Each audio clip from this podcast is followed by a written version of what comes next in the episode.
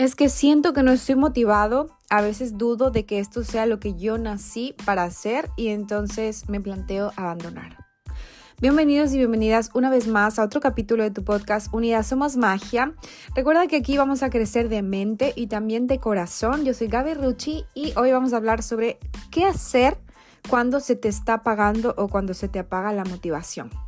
Amores, bueno, eh, les cuento esto desde una experiencia personal porque obviamente aunque yo actualmente soy líder de un gran equipo y soy una persona bastante exitosa en lo que estoy haciendo, sí que es cierto que muchas veces pues la rutina, eh, la sobrecarga de trabajo, el compararte con otras personas, Em, te hace hacer sentirte chiquito, ¿no? A mí me ha pasado muchas veces que aunque estoy bien y estoy en el top de la compañía con la que trabajo, tengo mi negocio, a nivel personal estoy bien, pues siempre hay algo que, que me hace sentir pequeñito o que me hace sentir que no avanzo al ritmo que quiero o, muchas veces me sucede con la, con la comparación, aunque siempre intento hacer comparación positiva, ¿no? De ver siempre los casos de éxito, decir, oh, cuánto me alegro, pues siempre me pasa a veces que digo, ah, pero ¿por qué yo no estoy funcionando de esta manera, ¿no?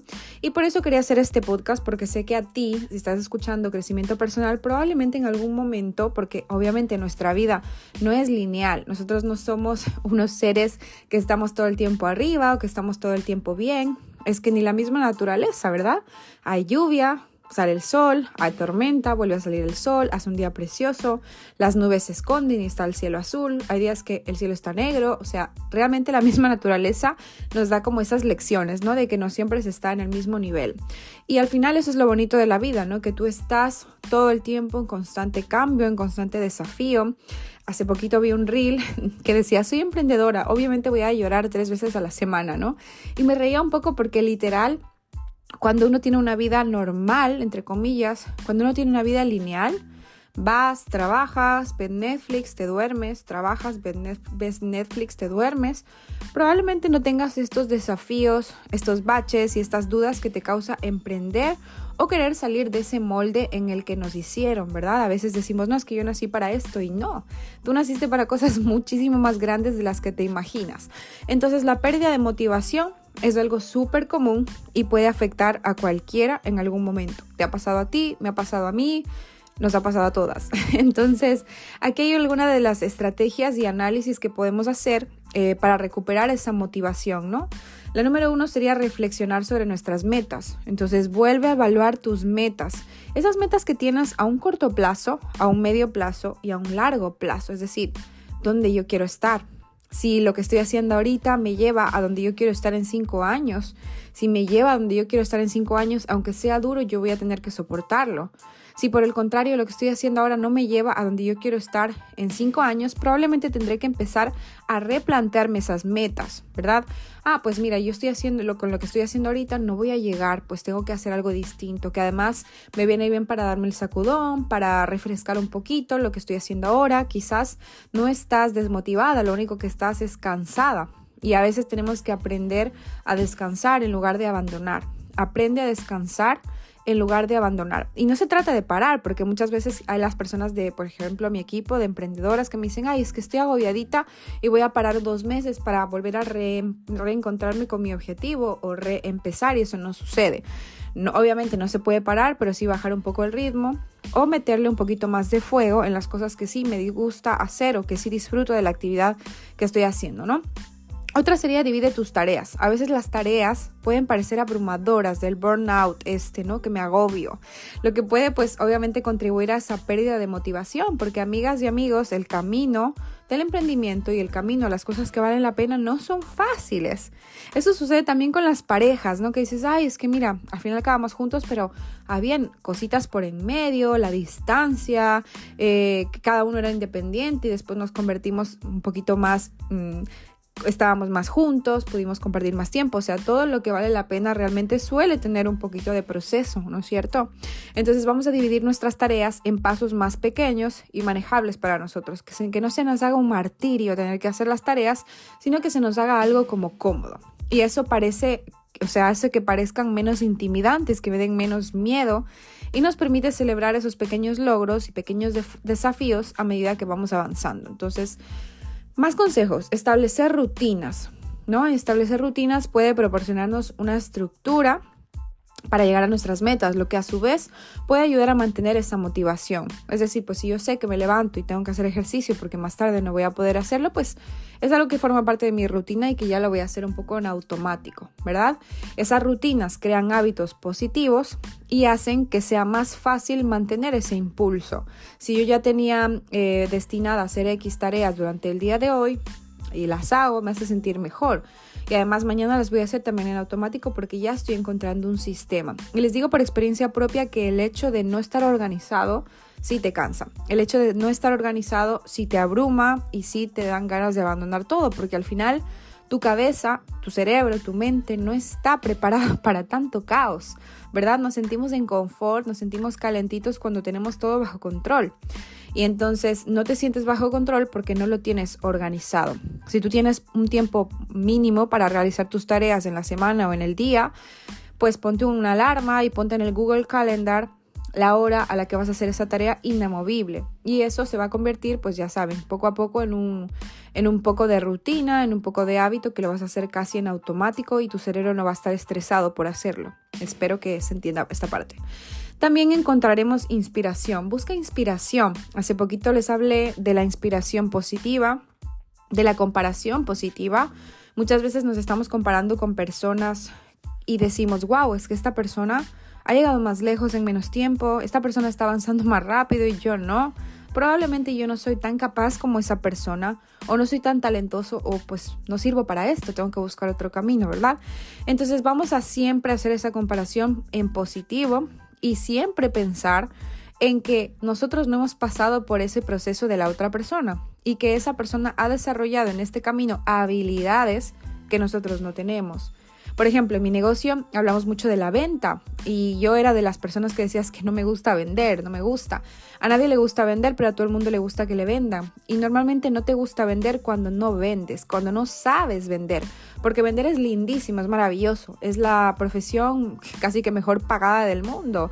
Nos vendemos exactamente todo el tiempo hasta en una entrevista de trabajo tú te estás vendiendo, ¿ok? Entonces la venta forma parte de la vida, forma parte del comercio del país, del desarrollo de un país y es un proceso bien lindo si lo sabes hacer bien. Entonces a lo mejor no es que no seas buena para la venta, sino que no sabes vender, no estás preparada, no estás desarrollando esas habilidades. Y muchas personas se quedan pensando, es que no soy buena para la venta, pues ya está, nos morimos.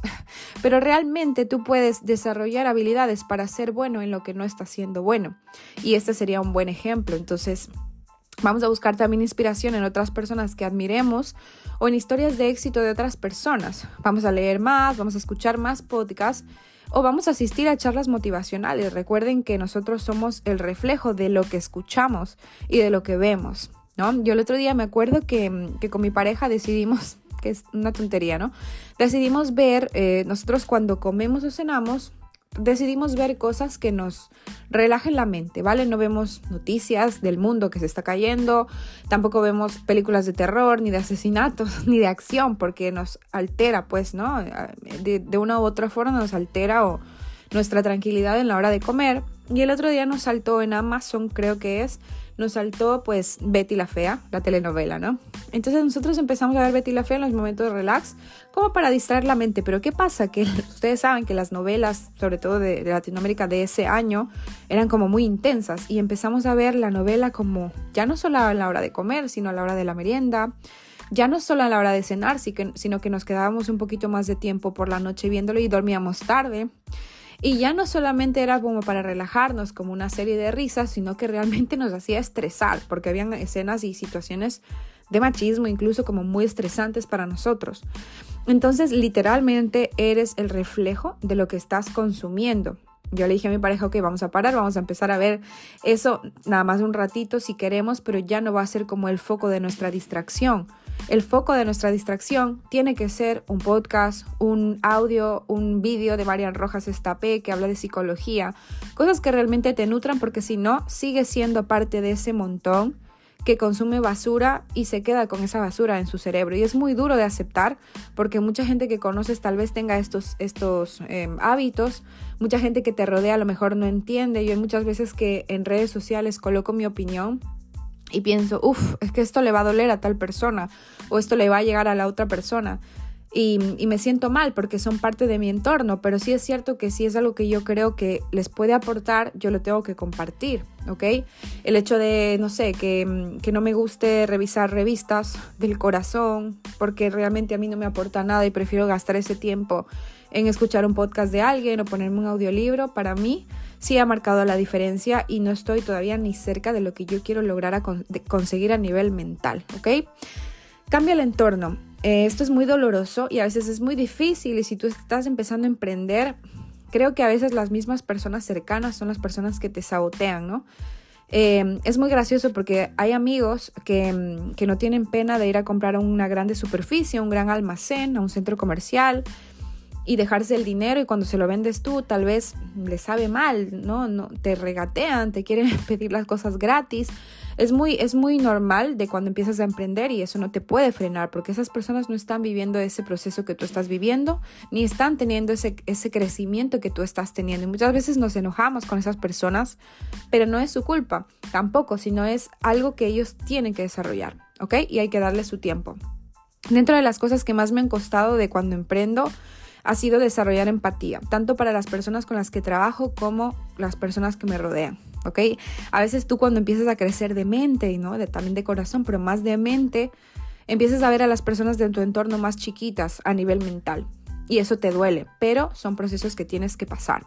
A veces un cambio de escenario, un cambio de entorno puede tener un impacto positivo en tu motivación. Si es posible, trabaja o realiza tus actividades en un lugar diferente para refrescar tu perspectiva cambia, si por ejemplo trabajas en casa, cambia y vete a un coworking, vete a otro lugar a, trabajar un ratito, mm, respira otros aires. El entorno de tus conocidos también es importante.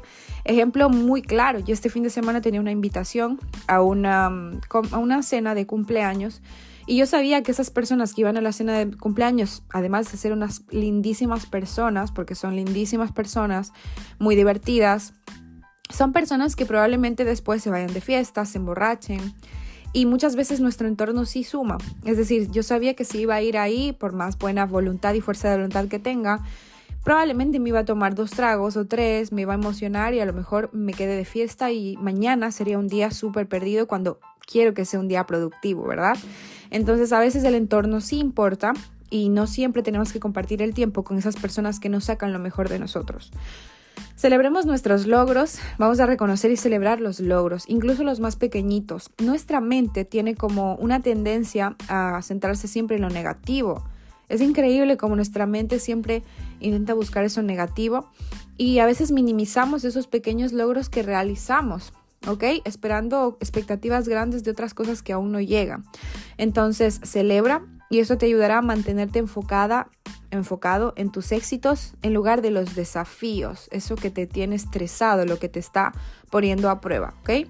Ajusta tus expectativas. También es importante asegurarnos de que nuestras expectativas son realistas. Si te has fijado metas súper ambiciosas y poco realistas, o sea, sí es importante soñar en grande, no te digo que sueñes en pequeño, pero intenta ajustar tus expectativas al proceso que estás caminando ahora, ¿ok? Con lo que yo tengo, si duplico los esfuerzos, esa puede ser mi meta grande. Lo que estoy haciendo ahora por dos o por tres, mi meta grande. Lo que estoy haciendo ahora por mil, probablemente no voy a llegar y me voy a sentir estresada y me voy a desmotivar. ¿Ok? Entonces ajustamos nuestras metas para que sean muy desafiantes, pero alcanzables. ¿Ok? Y mm, descansa y cuida de ti mismo. A veces la falta de motivación puede estar relacionada con la fatiga o el estrés y yo lo he experimentado en esta semana, he estado como un poco desmotivada pero también he sentido que, por ejemplo, estaba tomando unos hábitos que no eran dignos de una mujer empresaria como yo me siento, ¿verdad? Yo no estaba, por ejemplo, estaba durmiendo de más, no puedo dormir tanto porque no me gusta, me duele la cabeza y además no me rinde el día y eso me hace sentir más estresada y culpable. Entonces he vuelto a madrugar, he vuelto a hacer ejercicio para sentir que mi cuerpo está sano. Em, he tirado a la basura los dulces que me habían sobrado de Navidad, que me daba pena, porque claro, es dinero, no me importa los he tirado a la basura porque al final tener una comida chatarra en tu casa hace que te la comas, ¿verdad? Entonces es a lo que íbamos, tener cosas a mano que no son buenas para ti, para tu salud, para tu rutina, hay que tirarlo a la basura porque o, hacerlo a un ladito porque probablemente si lo tienes ahí a mano lo vas a agarrar, ¿ok?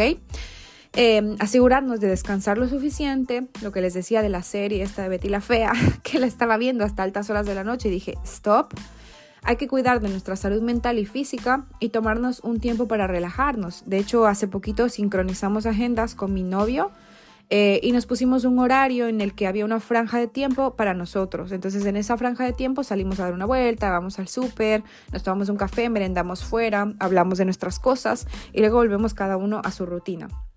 Y la otra que, bueno, ya la última, que es muy importante, busca apoyo. Habla, habla con tus amigos, familiares o colegas de profesión, ¿no? Tus amigas las emprendedoras, tus amigas las empresarias o tus amigos que, que no sé, que están haciendo algo que a ti te gusta sobre lo que estás experimentando. Pero mucho ojo con las personas con las que hablas, porque hay personas que tienen aspiraciones pequeñas y sueños pequeños que te van a decir es que estás trabajando demasiado, es que, uff, claro, tú le estás metiendo muchas horas a ese negocio y no te funciona. Y eso es muy peligroso, así que habla con gente que te inspire, comparte sus pensamientos y sentimientos y eso te va a proporcionar perspectivas útiles de apoyo emocional, sobre todo de las personas que ya pasaron por ahí, porque si es una persona que ya pasó por ahí, te va a decir cómo superó ese obstáculo y te vas a encontrar como más arropado porque sabes qué le ha pasado a la gente, ¿ok? Recuerda que la pérdida de motivación es algo normal porque somos seres humanos y todas y todos y todos enfrentamos momentos difíciles. Lo importante es ser compasivo, tener compasión contigo misma y tomar medidas positivas para recuperar la motivación cuando sea necesario.